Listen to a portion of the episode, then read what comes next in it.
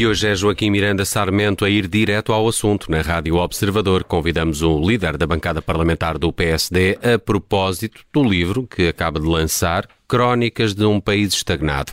Esta é uma entrevista que vai olhar para o estado do país e da política nacional e que é conduzida pela Judite França, Bruno Vieira Amaral e Vanessa Cruz. Joaquim Miranda Sarmento, muito bem-vindo à Rádio Observador. Já vamos olhar para o país estagnado que vê eh, e aproveitando precisamente a apresentação do seu livro, eh, ontem Cavaco Silva foi eh, questionado à margem sobre o que tem dito Marcelo Rebelo de Sousa sobre a falta de alternativa ao governo e a resposta foi pouco direta, digamos assim. O antigo presidente diz que a situação muito perigosa perigosa de que já falou há poucas semanas deteriorou-se ainda mais. Como é que interpretou estas palavras de Cavaco Silva?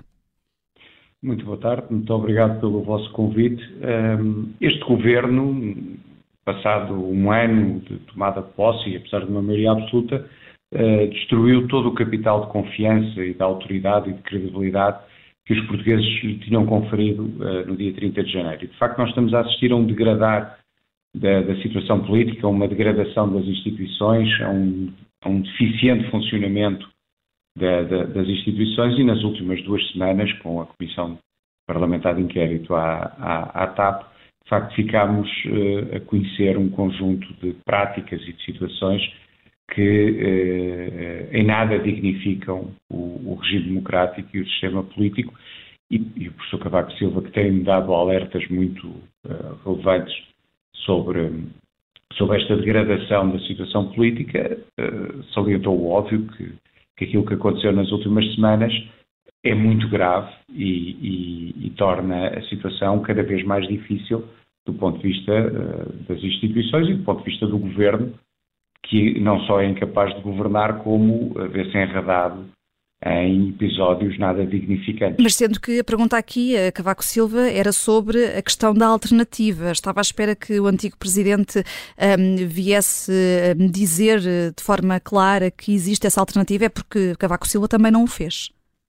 Mas em democracia há sempre alternativas. Uh, o PSD tem o seu programa, tem a sua equipe, os seus quadros, uh, e portanto a democracia é feita de alternativas. Quando os portugueses voltarem a ser chamados a, a eleições, e esse é um poder que pertence ao Sr. Presidente da República, salvo se, se a legislatura for até ao final. Uh, o PSD é sempre alternativa porque tem um, um modelo diferente uh, de sociedade e de economia, tem propostas diferentes, tem apresentado uh, programas, seja de, de, apoio social, seja na habitação, seja na educação, na revisão constitucional, um, as suas equipes e os seus quadros. Portanto, a, a democracia e, o país é sempre feito de alternativas. Uh, não, não nos podemos uh, esconder atrás dessa falácia. Hum. O Presidente da República discorda, contudo. Um, hoje, Montenegro, foi ontem, Luís Montenegro disse que o PSD está, está pronto para ser governo já. Fez, aliás, um, um recado a Marcelo Rebelo de Sousa dizendo que não está no bolso ninguém.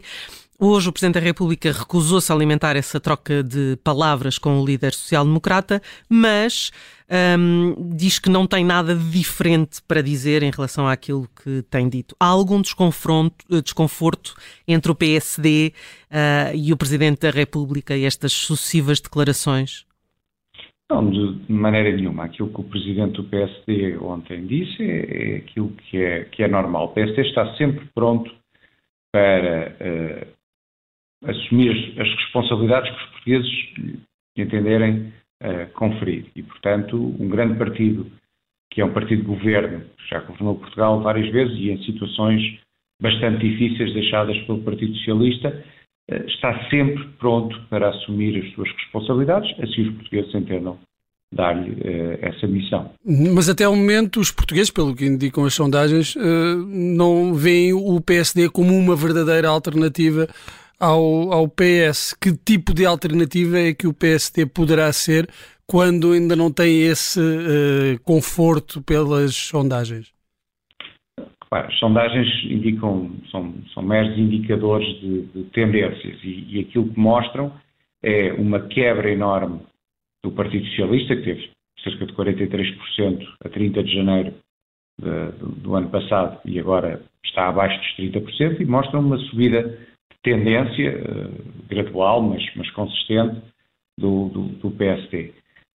as dinâmicas uh, são, são, são cada vez mais rápidas e, portanto, se houvesse eleições, uh, as, as, sondagens rapidamente poderiam mostrar realidades diferentes, sendo que a tendência que mostram é do PSD em, em, em, empate técnico com o PS. A subir, mas ainda não é uma subida uh, significativa. Isto uh, estará de alguma forma relacionado com o facto de Luís Montenegro não desfazer o tabu sobre o Chega.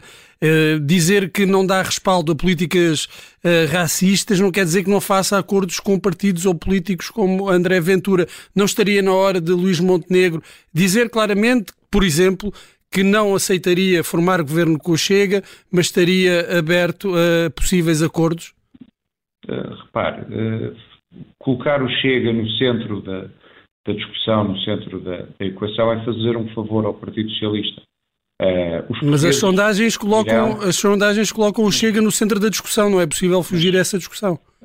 não necessariamente. Veremos o, quando houver eleições, e não sabemos quando é que quando é que haverá. O normal é que, é que ocorram em setembro ou outubro de 2026. Veremos o que é que os portugueses decidem um, e, e tudo o que seja uh, antecipar isso é, é, é, especulação e é desviar as atenções daquilo que são os efetivos problemas que os portugueses têm perda de poder de compra, no crédito à habitação, na dificuldade de acesso à habitação, na educação, na saúde, nos transportes, aí é que devemos estar concentrados e o nosso adversário uh, é o Partido Socialista. Nós somos oposição ao governo uh, e somos a alternativa de governo. Uh, uh, Joaquim Miranda Sarmento falava até no início desta entrevista sobre a questão da TAP e, e, como o governo está a gerir mal este processo, no entender do, do, do PSD. entretanto, há aquela reunião secreta uh, até, até à, à, comissão de inquérito uh, foi secreta entre o grupo parlamentar do PS, a CEO da TAP e elementos do governo. Eurico Brilhante Dias veio esta tarde um, dizer que é normal que estas reuniões aconteçam. É líder parlamentar do PS. Gostaríamos de ouvir aqui também o líder parlamentar do PSD eh, explicar se, se, concorda com esta visão. Eurico Brilhante Dias diz que, que já aconteceu noutras não, alturas também. Não é normal. Não é normal. Uh, lamento, não posso concordar com, com o deputado Eurico Brilhantias, é o, o, reuniões entre deputados do, do, partido ou dos partidos que suportam o governo e os membros do governo, ministros está Estado, isso é perfeitamente normal, sempre aconteceu, e, e, quer dizer, e é soltar que assim seja, porque o governo tem que ter um apoio uh, no, no, no Parlamento. Agora, juntar na mesma reunião deputados membros do governo e membros dos gabinetes governamentais e a presidente da comissão executiva de uma empresa pública, que não é agente político, eh, não é do governo nem do partido do governo, serve aquela empresa pública e, portanto, serve a República e serve o país, isso não é normal. Aliás, é uma grave violação da, da, da, da ética e daquilo que deve ser a, a conduta de quem tem cargos políticos e, e, não, e não foi só essa reunião secreta, que nós hoje sabemos que o ex-secretário de Estado das Infraestruturas, ou melhor, sabemos que o, ministro, o ex-ministro das Infraestruturas e o ministro das Finanças pediram esclarecimentos à TAP, quando o ex-ministro das Infraestruturas, Pedro Nuno Santos, e o seu ex-secretário de Estado, Hugo Mendes, não só conheciam o processo de indenização, como o aprovaram, e sabemos também que o, o ex-secretário de Estado, Hugo Mendes, depois foi, junto da TAP, preparar as respostas que o governo pediu. Quer dizer, isto é uma promiscuidade, é o Partido Socialista achar-se dono do Estado e do regime e eh, lamento se, se o deputado Eurico Brilhantias acha isso normal, isso mostra de facto uma forte degradação da vida política e da qualidade das instituições. Eh, nunca aconteceu com o PSD algo semelhante? Que eu tenha conhecimento, não. Eu, só sou líder parlamentar eh, desde julho do ano passado, sou deputado desde março, colaboro com o PSD desde 2018. Portanto, quando o PSD foi governo, eh, nas várias vezes que foi governo, eu não tinha nenhuma ligação ao PSD. Não tenho conhecimento que alguma vez um presidente de uma empresa pública tenha reunido com deputados do PSD para preparar uma audição do dia seguinte estando com, com, o PSD a apoiar o, o, o governo no Parlamento. Não tenho conhecimento, se aconteceu, é, é tão condenável como agora. Agora, olhando para, para o seu livro, que foi lançado ontem, como é que o PSD pode retirar o país da estagnação? Claro, o país está estagnado há, 20, há mais de 20 anos, desde 2000, tem tido um crescimento económico praticamente próximo de zero, viu vários países da Europa de Leste que eram bastante mais pobres que Portugal ultrapassar-nos em termos de riqueza eh, per capita, e isso tem consequências: estagnação de salários, empobrecimento, degradação dos serviços públicos. Mas as causas da estagnação económica estão perfeitamente identificadas e, e se for ver o programa eleitoral do PSD de 2019, 2022, os programas que o Conselho Estratégico Nacional produziu em 2020, estão lá perfeitamente identificadas quais são as causas do, do estrangulamento da competitividade da economia portuguesa e, de facto, da economia portuguesa ter uma baixa produtividade.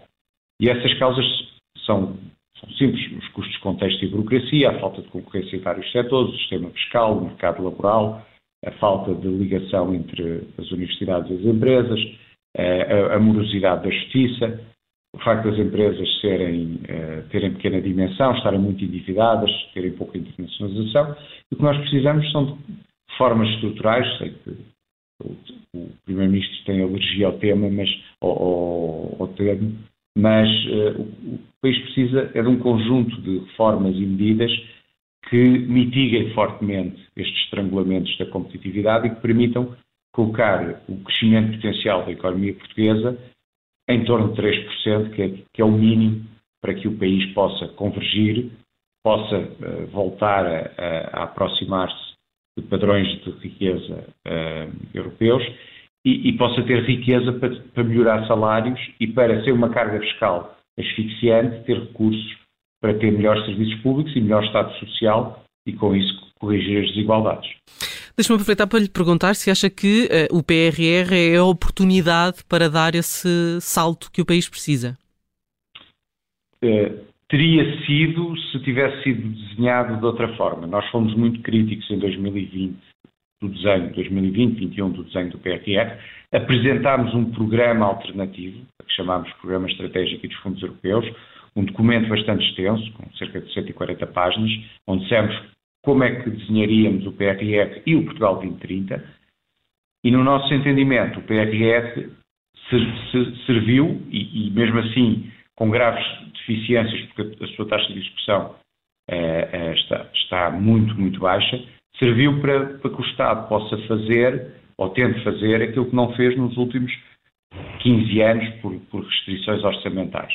Eh, e por isso foi é uma oportunidade perdida de transformação do país, porque no fundo o PRR é a lista de investimentos e despesa pública que o Estado não foi capaz de, de ir executando, tinha graves restrições do ponto de vista do déficit e da dívida e que agora aproveita para, para tentar fazer, sendo que com taxas de execução que neste momento são muito baixas e muito preocupantes, tendo em conta que o PRR tem que ser utilizado até 31 de dezembro de 2026. Hum. E ainda assim, esses anos, esses 15 anos de, de que fala, uh, pesam mais uh, ou acha que ainda o governo de António Costa merece o benefício da dúvida na aplicação do PRR? O, o Presidente da República falou num risco de desbaratar a bazuca e, e o ano de 2023 também ser um ano perdido. É, nós já, já perdemos 22, porque a taxa de execução de 22 foi 20% daquilo que estava previsto em 2022, não foi 20% do total, isso teria sido ótimo, foi 20% do que estava previsto em 22. Veremos a taxa de execução de 23, em breve penso que se conhecerá o, a execução do primeiro trimestre, mas de facto se 23 não acelerar do ponto de vista da execução, eh, o Sr. Presidente da República tem toda a razão, eh, nós, vamos, nós não, nem sequer vamos conseguir utilizar os montantes do PRR, apesar do mau desenho, uh, mas ainda assim, apesar do mau desenho, seria importante utilizar as verbas. O mau desenho e a não utilização da totalidade das verbas será desastroso para, para o país. Hum. Joaquim Miranda Sarmento, só para uh, terminarmos esta entrevista, já estamos nos minutos finais. O líder parlamentar da Iniciativa Liberal, Rodrigo Saraiva, defendeu hoje em entrevista à Rádio Observador que é possível um governo PSD e Iniciativa Liberal sem maioria absoluta. É um cenário que lhe parece ter cabimento? Eu acho que, não havendo eleições no horizonte e não sabendo nós que resultado é que pode sair de umas próximas eleições, estamos a fazer cenários numa altura em que os portugueses estão a passar por enormes dificuldades e um empobrecimento muito grande. Sinceramente, acho, acho que não é uma discussão que interessa aos portugueses. Mas, o, mas o é próprio Luís Montenegro tem dito que está pronto para ser governo, portanto, é uma discussão não, estamos, que também está a ser estamos, alimentada pelo próprio PSD. Estamos prontos para ser. São, são coisas diferentes. Uh, dada a degradação que o governo está a sofrer e, e o caos absoluto uh, uh, em que o governo se encontra e, e, as dificuldades do país, o que nós dizemos é que há sempre alternativa e a alternativa é o PSD. E por isso, no dia em que os portugueses voltarem a ser chamados às urnas, nós estamos cá para ser alternativa e assumir as responsabilidades. Depois os portugueses dirão como é que cada partido poderá ou não governar uh, o país. Uh, mas uh, se colocarmos a questão desta forma, entre a Iniciativa Liberal e o Chega, se o PSD precisar de um parceiro, a Iniciativa Liberal será o parceiro preferencial? Ou o Chega, ou os dois? Repare, para além do CDS, que poderá voltar ao Parlamento e que é um parceiro histórico do PSD, porque já em três momentos diferentes formaram governos de coligação, Obviamente que há uma proximidade com a IEL que não existe com o Chega, a distância do ponto de vista programático com, com, com aquilo que o Chega defende hoje é muito grande, enquanto com a IEL há algumas diferenças, mas obviamente menos significativas. Joaquim Miranda Sarmento, muito obrigada por ter vindo ao Direto ao Assunto da Rádio Observador. Joaquim Miranda Sarmento, líder parlamentar do PSD, que lançou ontem também um livro, Crónicas de um País Estagnado, que foi o mote para esta entrevista. Estivemos aqui a olhar eh, também para o estado da política, para a alternativa ao governo ou falta dela, na ótica do Presidente da República.